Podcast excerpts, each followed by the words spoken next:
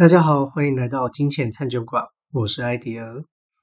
在网络时代的兴起，加上 COVID-19 疫情的助攻下，想要创业成为热搜关键字。很多人想把老板炒鱿鱼，自己当老板，却往往不知道从何开始第一步，更担心创业的风险，又或者已经创业了，正面临不上不下的事业瓶颈，该怎么重新拟定策略？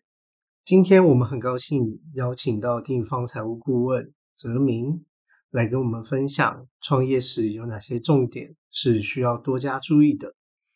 欢迎泽明。哎，Hello，呃，艾迪尔，还有我们金钱餐酒馆的各位听众，大家好，我是泽明。那我想刚艾迪尔有说过了哈，现在创业其实是一个蛮热门的词，对，所以如果大家有兴趣，可以 Google 看看哦，创业这个字。包括创业的补助啦、创业的辅导啦，好等等这些关键字，其实就是可以感觉到说，哎，其实，在我们之前有分享过，哈，就是物价什么都在涨，然后就是什么没有涨，薪水没有什么涨嘛，所以大家就会觉得，那那好吧，那与其这样，如果我自己本身已经开始有一些专业，或者有一些这个经验呐，有一些专长。我我们就会开始去思考说，那我自己来当老板看看好不好？我们来把老板给炒个鱿鱼这样子，对。但但是其实应该很多人就会担心啊，可是要创业也不知道怎么办啊，会不会赔钱？好，其实这个是大家最关心的。所以我觉得呃，今天很高兴可以来跟我们金钱餐酒馆的听众分享一下一些我们在协助客户做所谓的创业辅导的一个过程哦。我们是大概是会去需要去注意哪些的重点这样。哎，对了，泽明，我想听众可能也会很好奇，是像我们刚刚你有提到有创业辅导服务嘛？是啊，是因为我们之前谈的都是和家庭财务规划或是金融市场投资等等的议题，嗯嗯，所以定方也是有提供创业辅导的服务吗？OK，对哦，谢谢艾迪尔提醒哈，确实这个我今天就花一些些时间说明一下我们定方。在提供的几个主要的服务，主要有三项。嗯，第一项其实就是我们之前一直谈到的家庭理财规划。哦，透过一个了解我们家庭的状况啊，未来收支状况，去拟定一个如何达成他未来人生财务目标的一个计划。嗯，这个其实可以说是我们定方的里面的一个主力服务。对，那但是另外两项服务呢，分别是我们讲的叫小店家财务长。哦，小店家财务长就跟就是我们今天的主题，我们如何化身成为好像是小店家的财务长一样。好，因因为一般店家我们应该没有很多钱可以请一个财务长嘛，通常这个职位只有大公司才有。对，哎，所以我们会希望说，哎，透过这样的一个方式去协助到我们的小店家，因为通常老板就是有什么，他可能有业务能力啊，有他的经验，有他的专业，可是多数时候他们比较没有财务方面的专业。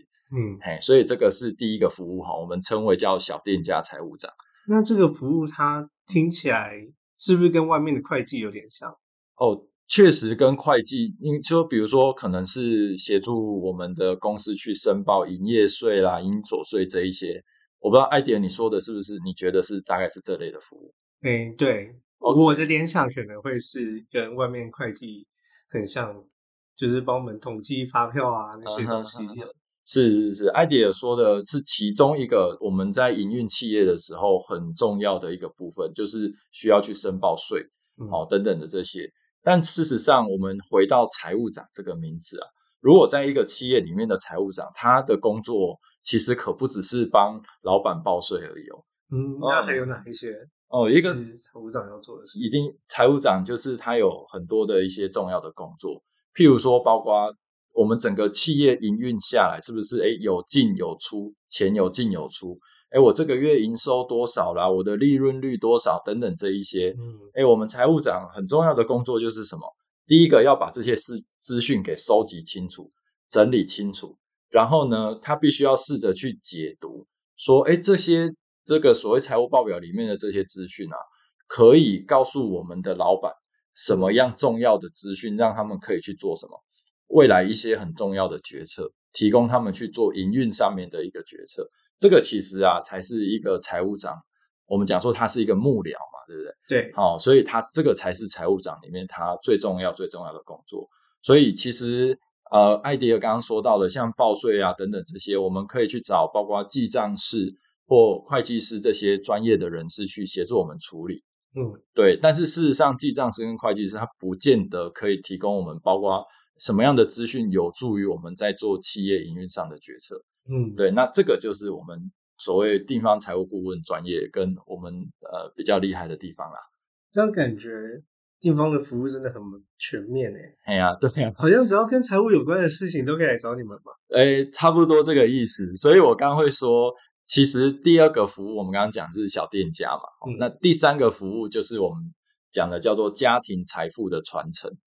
也就是说，哎，如果我们真的辛苦工作了一辈子，我们真的存了一些钱啊，哎，那到最后我们可能开始想说，我要不要把这钱怎么样留给我的孩子啊，等等。那这时候又会碰到一些税务上面的问题，我们就会协助他们做规划。那这两项啊，后面这两项就是小店家财务账跟家庭财富传承，这个就是衍生自我们的家庭理财规划过来的。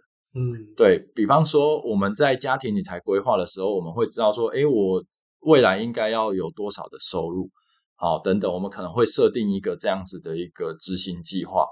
哦，那但是如果刚好今天我们的客户他本身就是一个，比如说他是一个自雇者，他就是一个小额创业的人，哎，那他这时候他就开始思考说，对我需要这么多的收入去达成我的财务目标。那可是再回过头来，我不知道谁可以来帮我，我在企业这一方面的营运上要怎么样做才可以达成我所需要的收入？嘿，那所以这个就衍生出来说，OK，那如果说公司这一边在财务上面也需要有人当我们的军师嗯的时候，哎，那我们就可以在跟地方这边去做一个所谓小店家财务长这样子的一个服务。对，然后哎，真的营企业营运成功了啊，哎，真的累积了一些钱，哎，经过了二十年、三十年，哦，真的有一笔还不错的一个资产，然后延伸下来，就是会觉得，哎，是不是要做一些传承上的规划？哎，那这时候我们地方财务顾问又可以再提供相关的服务。嗯，对，所以这个叫什么？呃，包山包海嘛。从生 从到老这都对对包在这里面对对对，如果今天重生，哎、其实艾迪尔说的蛮好的，真的是从生包到死哦。因为包括如果说我们的父母就有做财务规划，在可能我们一出生，他们就帮我们开始准备我们的教育金等等，哦，然后到我们这样努力奋斗啦，养儿育女、结婚，到最后要再把财富传承下去，哦，代代相传，这些都是一些我们可以这样说啦，因为财务本身就是真的跟我们生活是息息相关。嗯跑不掉的。哎，那只是说财务是生活上的延伸。对对对，所以说这个东西确实都是一个我们讲说财务顾问可以服务的范畴。嗯，对那我们回到今天的主题，嗯如果今天金钱餐酒馆的听众想要创业，或者是已经创业了，你会想要分享什么样的建议给我们的观众朋友呢？嗯哼，对，我想其实如果我们的观众朋友有正想要创业的话，我想我们可以先问一个最重要的问题吧。我我想我我想就直接问艾迪尔好了啦。艾迪尔，你会有想要创业吗？我曾经想过，曾经想过，对，发现没有钱，发现没有钱，就放弃了。那我好奇你是想要创什么样的业，就是做什么事情？嗯，我有点想要做的是像品牌做品牌，对，啊，哦，协助一个企业把品牌做好，类似这呃，样。没有，是创作自己的品牌。哦，创作自己的品牌，嗯哦，经营自己的个人品牌。对，OK，那可能是协助，就是经营个人品牌之后是呃如何产生营收啊？对啊，哎，你有想过在怎么样产生收入吗？我之前是想过，可能设计图面，然后做衣服啊，或者是做一些相关的产品。嗯哼，嗯哼，哦，OK，就是自己的品牌经营起来了，对，然后把一个艾迪尔的 logo 印在 T 恤上，然后就可以卖钱。嗯，他可能可能那个我那个品牌就是想要创作很多不同的图案、OK，不同的图面，然后把它印在衣服上啊，或者是是印在杯子啊，或者嗯其他跟设计相关的。嗯哼哼，就是呃，可以说是一个潮牌这种概念。对对对哦，OK OK，那艾迪，你为什么当时会有这样的动念，想说要创立这样子的一个潮牌？我那时候刚开始在学平面设计的东西，嗯哼哼，对，所以做着做着，也自己也其实还蛮有兴趣的。哦，是有兴趣的哈。OK OK，其实我想，刚刚在我们跟艾迪尔互动的过程里面，其实我们开始听到一些很重要的关键字。首先，第一个就是我们可以先问问看，我们创业的初衷会是什么？就是这个，这我个人认为，这个是在我们协助，不管是小店家、小额店家，或者是包括在协助家庭财务规划的时候都一样。包括我们之前也很常提到，哎，为什么要理财？理财到底是为了什么？什么叫安心退休？等等，我们开始跟大家一起去理清这些事情。所以回过头来，来到小店家也是一样的。哎，如果你想要创业的话，是什么原因促使你会想要去创业的？这些可能会很多啦。我举个例子来讲哦，首先可能是包括说，哎，以前我们是不是可能有什么遇过什么不好的惨痛经验啊？然后就会觉得啊，这个怎么可以这样不合理呀？好，所以啊，我要把一件事情好好做好，我要来解决一个社会上可能是服务的缺口，或者是一个呃什么样的事情，他让他觉得不公平，他就带着这样子的一个初衷来做，呃。我举个例子，像比如说，我们会常常看到很多什么，呃，妈妈为了争取，比如说她的孩子可能因为什么事情而不小心出事了，她就觉得，哎，这法律这样定是不对的，她就极力去争取，就有点类似像这样。其实这个妈妈她本身就在创业，嗯，对，只是说她没有所谓的营收模式，她没有要钱，懂吗？对她觉得她只是要做一件事情。今天即便是我们创业，当然是需要资金的益助啊。然后需要营运跟营收等等的，但我想最重要就是你有一个信念，你有一个创业的初衷，这个初衷到底是什么？你到底想要为大家解决什么样的问题？好，然后沿着这个初衷，在未来哦，我我想第一个是可以让我们好好的去把这件事情坚持下去，最重要的原因。然后再者是在未来很多时候，我们企业需要做营运决策的时候，它会变成是很像我们的中心准则一样。哎，我们要做一个事情的决策，会重新拿我们的初衷来判断，说，OK，我做这样的决策有符合我当初创立这个企业的初衷吗？对，所以这个真的是我们讲说企业里面它最重要、最重要的一个最大的问题啦。嗯，对啊，这个我们待会再谈哦。不过我想问一下艾迪尔，我我假设好了，假设我们今天真的当老板了，哎，真的创业了，好，那你觉得老板最伤脑筋的问题会是什么？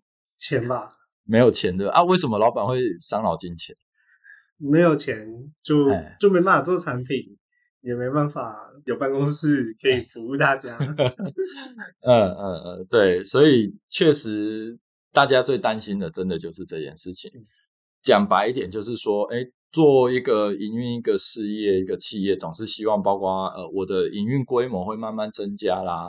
好，我希望让我的员工可以可能有一个好的地方去办公，增加他们的一个工作效率等等这些，这个当然都讲讲，但是最终就是需要什么？需要钱，老板就是需要支出。但是呢，在通常对一个小额创业或者是刚创业的一个老板来说，是这个初期啊，钱它就是一个非常重要的资源。哎，我也是必须要能够精打细算，那甚至有时候我们还得取舍。我可能同时有一二三四五项要支出，我们还得要把它排序。我现在只能支应其中两项支出，那我们还得想说，这五项里面最重要的那两项是什么？我要先把资源投注在这，其他的我只能先暂时往后延。等到诶我的营运开始上轨道有收入，或者是我必须要增资，再去找钱来让我再去做其他三项。嗯，就大概上就是会遇到这样子的一个。算是老板的两难吧。我到底是费用要顾费用、顾成本，还是我要顾所谓的营运规模？好，我的营运的上面的一个顺畅。那这个其实坦白说没有答案。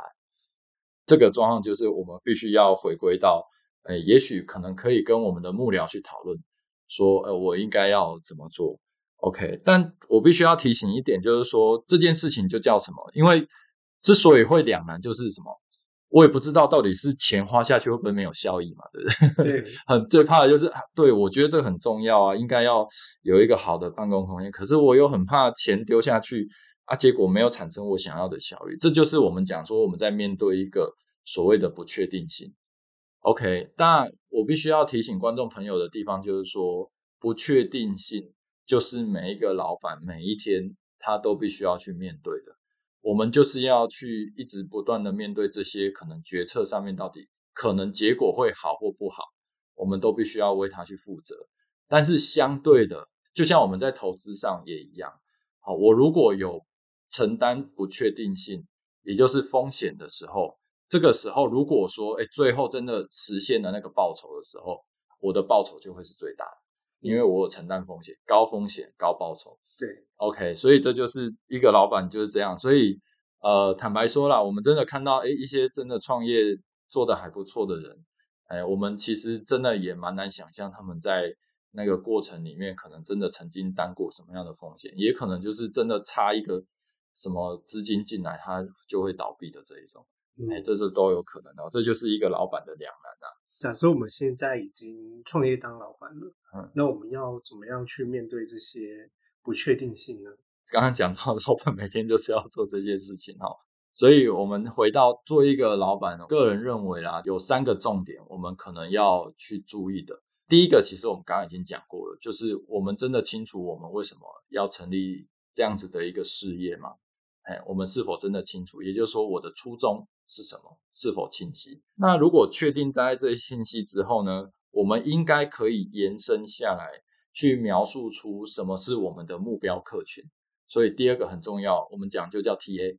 好，我们的目标客群到底是哪些人？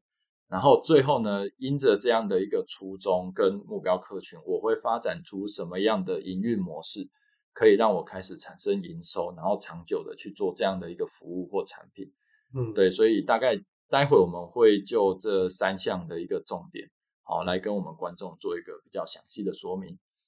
对，好，那第一个的话就是我们讲说叫成立的初衷了哈。那我不确定观众们有没有听过一个叫做黄金圈理论。艾迪有听过什么叫黄金圈吗？是酥炸甜甜圈之类的。酥炸甜甜圈，所以你想要开酥炸甜甜圈的店啊？金黄色的甜甜，金黄色的甜甜圈是是是，这个是一个呃，算是知名的演说家吧，叫 Simon Sinek，好，他的一个理论就是说，我们最重要的就是我们要清楚知道我们的坏是什么，它是一个核心，从这一个坏呢延伸出在外面这一圈叫做好，也就是说我要如何去实现我的坏，然后最后呢才会是一个 what，最外面就是哦，我看到。大家看到的我所提供的服务或者是产品，嗯，这样子。好，那我想这个可能这样说明不是很清楚啊。我举个例子好了，哎，比方说大家觉得苹果是卖什么？苹果对，一开始是卖电脑的，一开始卖电脑啊。那现在现在是卖智慧型手机，卖智慧型手机。对，所以我们会看到的就是这个苹果的 what 是什么？哦，苹果就是卖手机啊，苹果就是卖电脑。哦，卖 iPad 这样子。不过世界上卖手机的只有苹果吗？还有 Samsung 啊。对啊，好多啊，大家都卖手机啊。那为什么大家这么爱苹果？对啊，为什么大家都卖苹果？对，所以这个就是会回到当苹果它很清晰的去传达，往下传达到它的坏的时候，苹果的坏是什么呢？这个公司啊，它在当初成立的时候，它真正的坏就是希望它可以让每一个人都能够非常便利的使用电脑。所以当初这个苹果是在做电脑的，但是它的初衷是觉得我就是要让每一个人都可以用很方便、很便宜的价格就可以使用到电脑这项非常好的产品跟服务。嗯，对，所以延伸到现在也是一样的，他就把这样子的初衷一直带下来。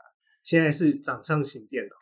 对对对对，所以今天之所以大家会不管今天苹果卖多贵，就是有果粉会去排队，就是因为。这些果粉都认同了苹果的坏，嗯，他认为说哇，苹果做这件事情太伟大，所以他做什么东西我都要买单。对他可以很清晰的透过不管是可能是广告行销，或者是不断不断的去流传传说说这个东西是他们认同的，可能是一个理念或愿景，然后来吸引这些某一些认同他们的人。那这些认同他们的人就是称为果粉。对，所以。我想这个现在的时代就是这样。如果我们有一个清晰的创业初衷，第一个，我们刚刚讲说，未来我们在做一些呃营运上的决策的时候，呃，这样的初衷就是我们很重要的指标。再来就是因着这样子的一个理念，你一定会吸引到一批你的铁粉，当然一定会有不认同你的，这也是一定的，一定也会有人觉得苹果就是卖那么贵，明明一样手机，我用其他就好了。但苹果不 care，因为它有它的理念，它要找到他的铁粉。所以为什么我们讲说营运的初衷跟理念它是这么的重要？嗯，对对。那我再举另外一个例子，好，另外一个例子叫做这个 Tesla。Tesla 大家知道吗？特斯拉。嗯，艾迪尔觉得特斯拉是做什么？特斯拉就是做车子，电动车，就卖车，电动车嘛，对，确实啊，这就是特斯拉它的所谓的我们刚刚讲黄金圈做外面这个画腾，我们都看到了，它是叫做要再做一个电动车，但事实上，特斯拉它这个公司成立的初衷叫做希望打造一个能够能永续能源的一个环境，嗯啊，所以说它最终只是发展出电动车这样子的一个产品。那事实上啊。特斯拉在美国还有更多的所谓的这种家庭的这种能源专案，也是一样。其实这个还是他们公司成立的初衷，只是最后最有名的东西叫做它的车子。所以，所以大家会以为，嗯，特斯拉特斯拉就是卖车的啊。但你如果问马斯克，他可能不会说我是卖车的，他会说没有，我是搞能源的。这个就是我们讲说，哎，你要。非常非常清楚你这个公司的营运策略跟你的初衷。嗯，OK。最后举一个在我们协助一个实际的客户案例的一个例子啊，它是一个这个便当店，就是一个小额创业的一个概念。OK，那当初我们在协助这个客户的时候呢，第一个就是这个客户他本身的初衷，他算是蛮清晰的了，他是做一个所谓的健康便当。的这样子的一个概念，那所以透过我们在这个理清他的初衷的过程里面，他慢慢开始理出一些头绪，就是说，第一个他会希望说，健康餐其实应该不便宜吧？现在在外面做健康餐，其实我们中午订便当一个都上百元，对啊，对啊，都要超过一百块，对，所以他的理念很简单，就是他希望能够有一个便宜的健康餐，可以让比如说在出外打拼的年轻人。他可以用一个很便宜的价钱就可以吃到健康的一餐。更重要的是，他希望有妈妈的味道。这一个案主，他的妈妈就是一个很厉害的厨师，他可以把健康餐把它做的很美味，就等于怎么讲，就是吃的健康又美味。然后，但重点是他刚还有一个很重要的一个理念，叫做要能够便宜。对，哎，对，安登，你看这个就开始会有一个。你要怎么找到一个解决方案？所以在接下来我们就会去提到说第二个部分，我们的很重要的目标客群会是什么？嗯，对啊，我们要怎么样去找到我们的一个目标客群所以艾迪，你你刚刚有提到说，如果你要发展一个潮牌，你有想过那你的客户或者是谁会买你的单吗？爱猫的人，爱猫的人哦，所以你是想要画跟猫有关的东西？对。啊哈啊哈哦，OK，那以后我们餐酒馆有可能推出类似的 周边商品之类的吗？这可能有待商榷。OK OK，我觉得这个都可以想想看，如何说哎，可以透过这样子的一个周边商品，它呈现出我们金钱餐酒馆哦想要带给人的风格一样的，就是这会回到我们的所谓的成立金钱餐酒馆的初衷。嗯，那我们是希望。用一个稍微比较轻松的方式，大家一起来谈，可能大家觉得比较严肃的财务问题啊，财务的议题，我觉得这个蛮棒的呀。所以如果说，哎，回到目标客群，我们可能就会想要跟我们的案主们去讨论说，哎，你觉得如果是延伸这样的初衷啊，什么样的人会适合你的产品跟服务？这些人是什么？他们可以被怎么样的描述出来？呃，举例来讲好了，可能是一个，诶，也许他是收入大概是什么样子的人，然后呢，一个正常的上班族啊，平常下班的时候会做些什么事情？那这个人他可能就会是我的一个目标客群等等，我们可以开始慢慢的描述，清晰的去描述出我们的客群是哪一些人。这是第一个，什么样的人会是适合？然后第二个就是什么族群会认同？就像我们刚刚讲的果粉。果粉很疯狂哎，发售的前一天就在排队，一般人看不到，对不对？对，哎呀，然后预购的话要等多久的，我都宁愿等这样子，我钱都愿意先付，然后就慢慢等。嗯，对，等等的这些哦，知道有哪一些族群，他可能是年轻人吗？还是什么样的一个类别？还是会是那种哎，平常在公园里面的阿贝还是阿木会是我的客群？对，我不晓得。对，就是我们要依着这样去去知道这是客群会是在哪里。第三个问题也很重要，第三个问题叫做哎，有哪些人会愿意帮我推荐介绍？嗯。对嘛哈，因为这个我想大家也会可以蛮能够理解的，就是说，哎，有有哪些人用了我的东西，会觉得说啊，这个东西好棒，我要赶快找下一个人。对啊，啊，艾迪，你觉得为什么需要有人帮我们推荐介绍？省广告费，省广告费。我艾迪有讲到很重要的点，其实这件事情哈，我们讲就叫口碑行销嘛。嗯，嘿，举例来讲好了，今天我们如果说有一个朋友。跟我们说，哎，那个泽敏有一家店，我觉得很好吃，我前两天刚吃过，哎，我觉得你可以去吃吃看。对，那这个时候，你想我我会怎么做？我可能不一定会喜欢，或不会马上想要吃这家店的东西，可是我会把朋友的话记在心里。哎，那个谁谁谁说那个好像蛮好吃哦，哪一天我有空我就去。第一个，如果这朋友也是我还蛮好的朋友，我不会担心我被骗。对吧？好，我不会担心去，我发现啊靠，不好吃。对，他的确不会骗你，但他可能会口味太独特。呃，有可能，对，有可能。但是是不是我就会去做尝试？对。然后有可能我也成为他的铁粉，也有可能不会。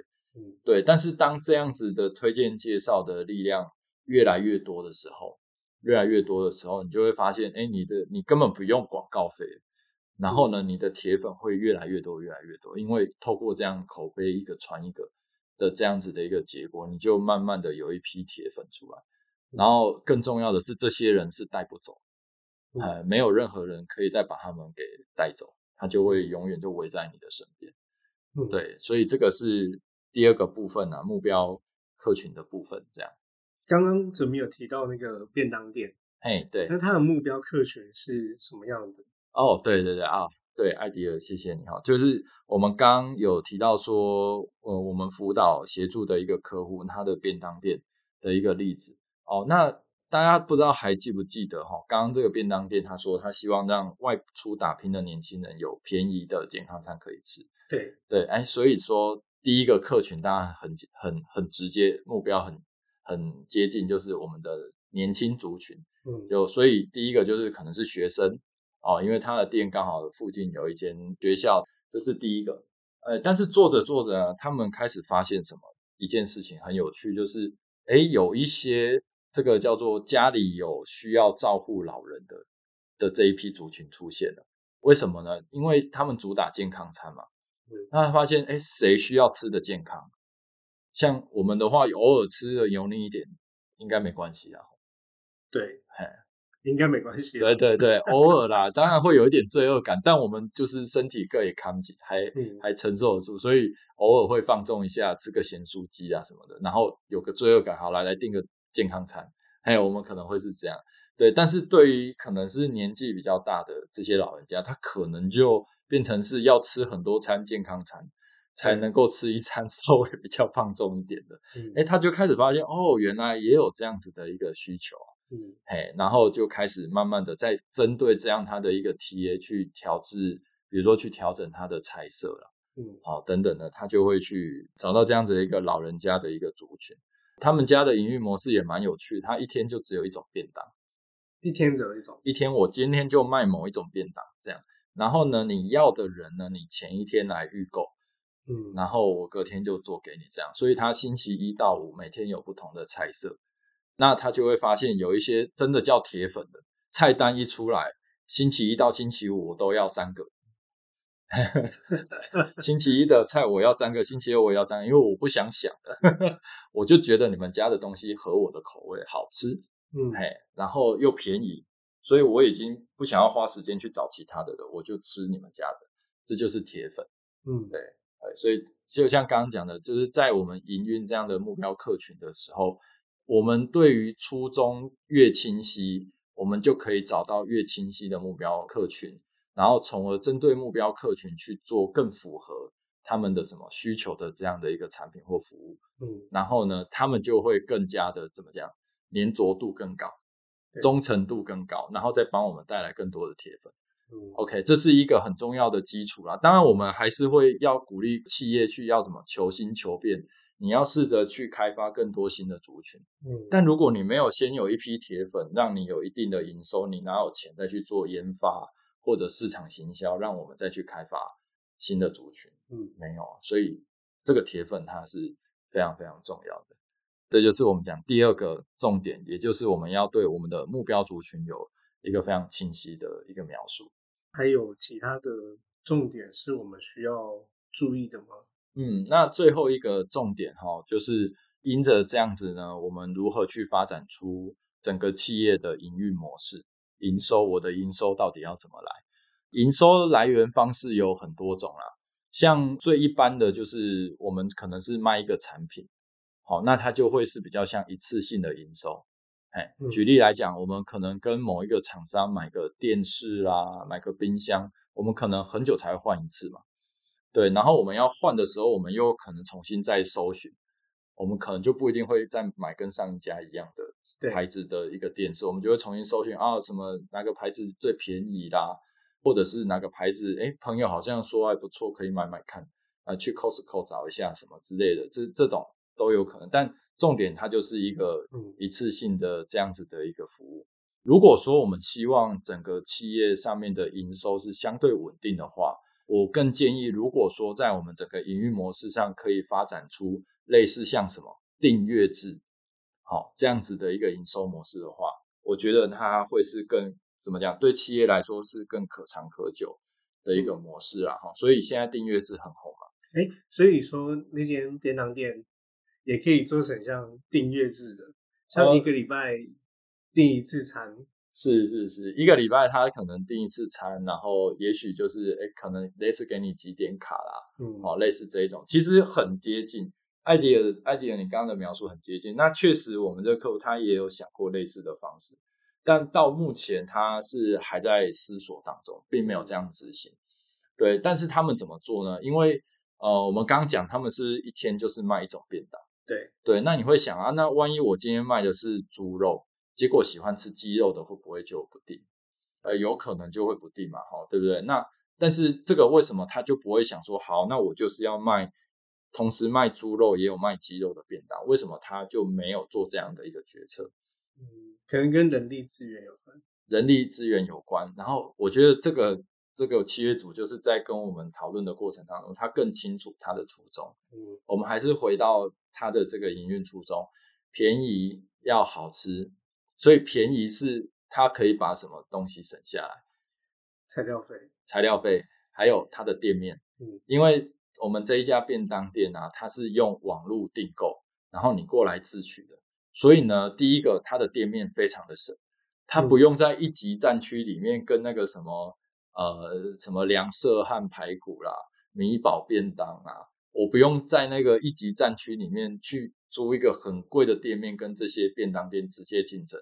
嗯哎，我直接在网络上成立一个小有名气的便当店，啊，大家需要的话过来拿，啊，或者是几个以上几公里内，我就协助你外送，哎，这就是他们的一个策略，这就是为什么他会回到他的初衷去，因为如果当然他如果想要卖的量大或什么，他就去跟梁色汉跟米宝去拼嘛，去租一个店面去跟他们拼嘛。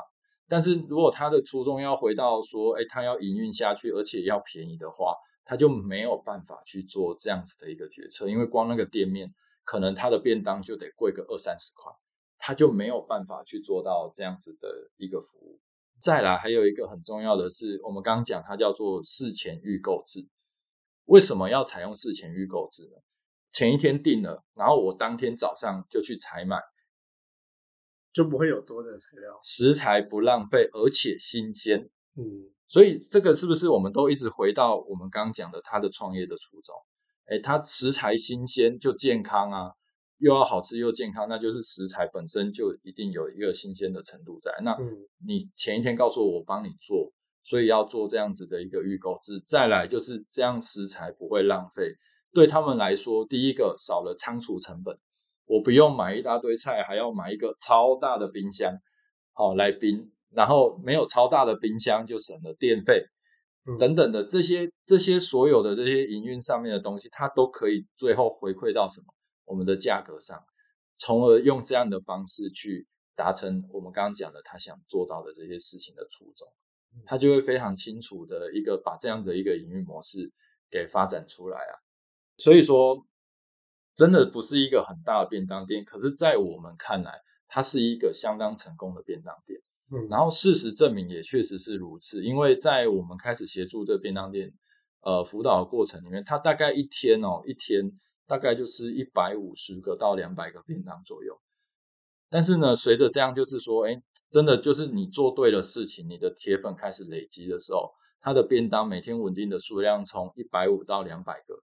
慢慢开始成长到哎两百个到两百五十个，哎，然后到了这个门槛的时候，他又开始面临着刚刚讲的这个老板的决策：我的规模变大了，我要不要请人？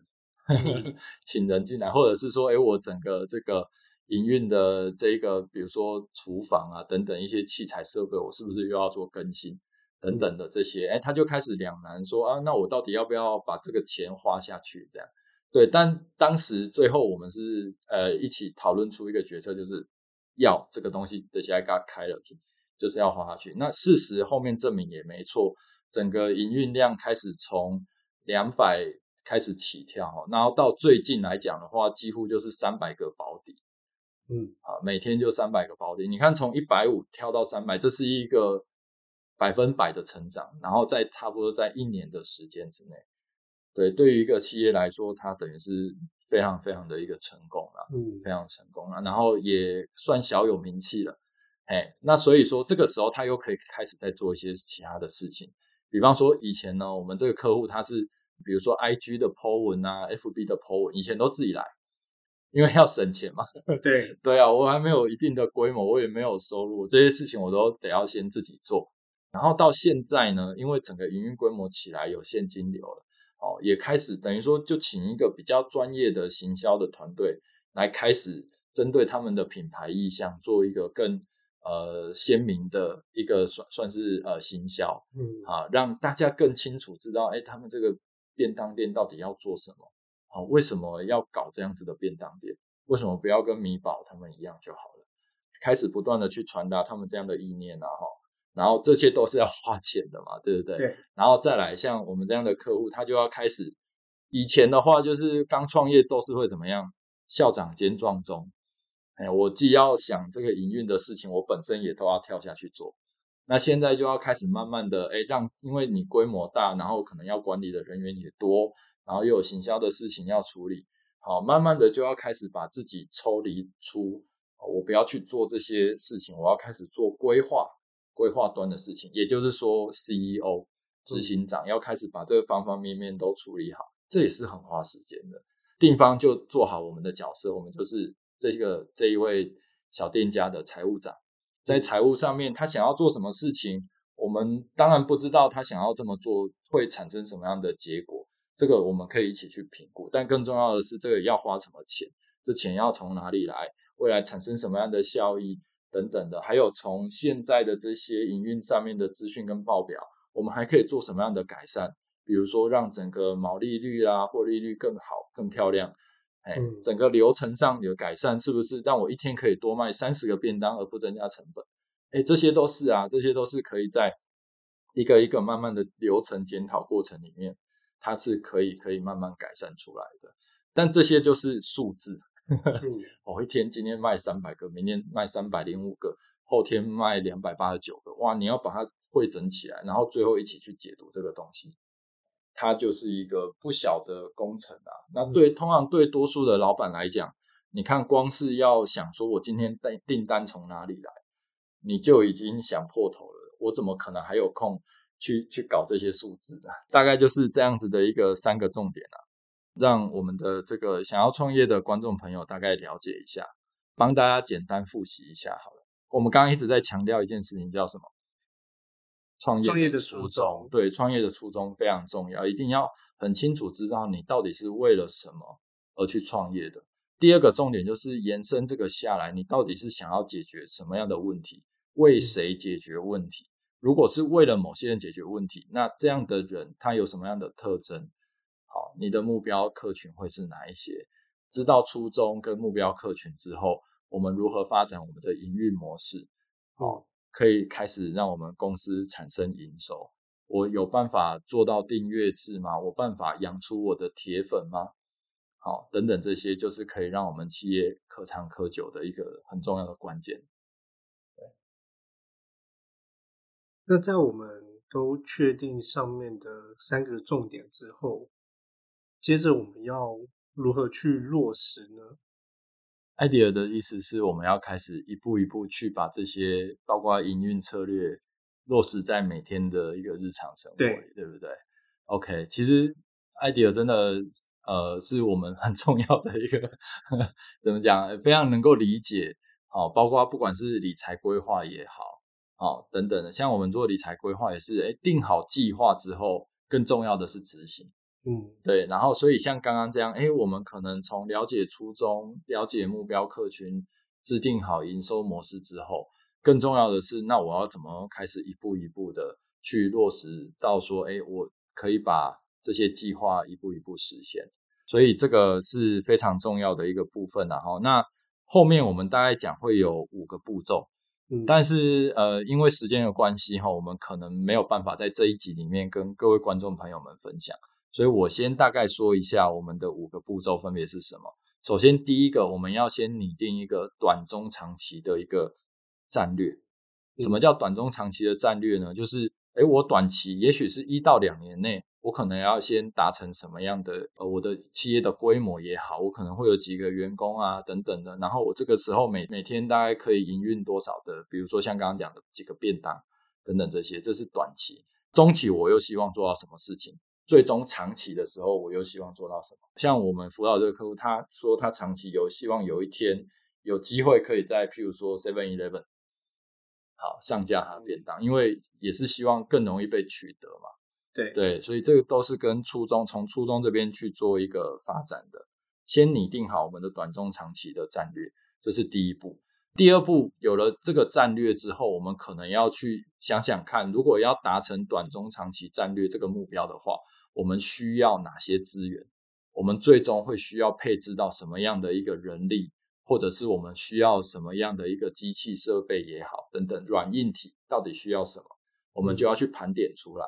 然后在这个状况下，最后我们必须要具体出来是哦，我需要多少钱？像刚刚讲，这些都是要钱嘛。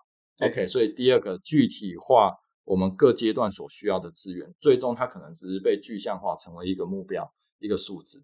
嗯，OK，那第三步就是看看我有多少的营收啦，或者是我有办法在过程里面有募资吗？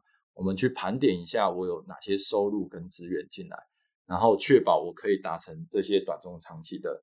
战略跟目标盘点完之后，对一个老板来说，基本上应该是会有资金缺口的啦，不太可能说，哎，有这么顺利的，哎，除非说我们的爸爸是郭台铭之类的，可以提供我们很多的这样子的一个资金哈。那所以我们可能就要去评估说，OK，那这个状况下，我们应该会有一些资源上的缺口，我们要如何去弥平？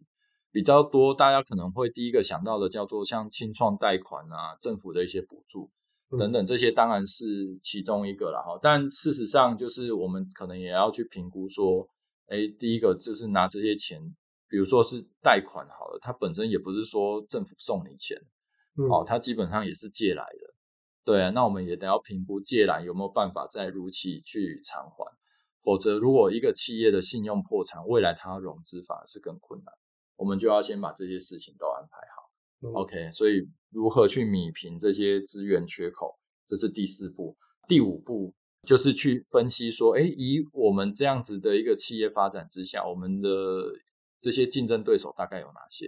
嗯，哎，比方说像刚刚这个便当店来讲，它的竞争对手是梁社汉还是米宝，还是有其他人？我们得清楚定义。哎，也有可能他会觉得这些都不是我的对手。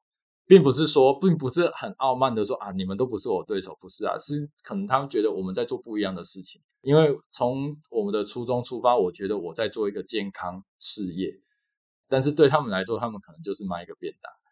哎，所以你问苹果有没有做跟 Samsung 一样的事情，也许苹果也不认为他们跟 Samsung 是一样的公司，虽然他们都卖手机。对，所以你要如何定义你的竞争对手？第一个也要先了解自己。为什么要分析竞争对手？就是他有什么优点是值得我去学习的。那这个优点，如果依照我的初衷来讲，我想要学吗？还是其实我不会想要学？所以你看，是不是又要回到初衷？我要如何去判断跟做我企业下一步的决策？所以第五步是竞争对手分析，大概我们就会去协助大家做好这五步，然后一步一步的去落实执行。感谢哲明今天的分享，那我们也很期待哲明下一次跟我们更详细的分享怎么落实执行的五大步骤。五个步骤。那如果有任何的问题，都欢迎在下方留言发问。你们的支持会是我们继续努力录制的动力。感谢大家收听，我们就下次见喽。拜拜。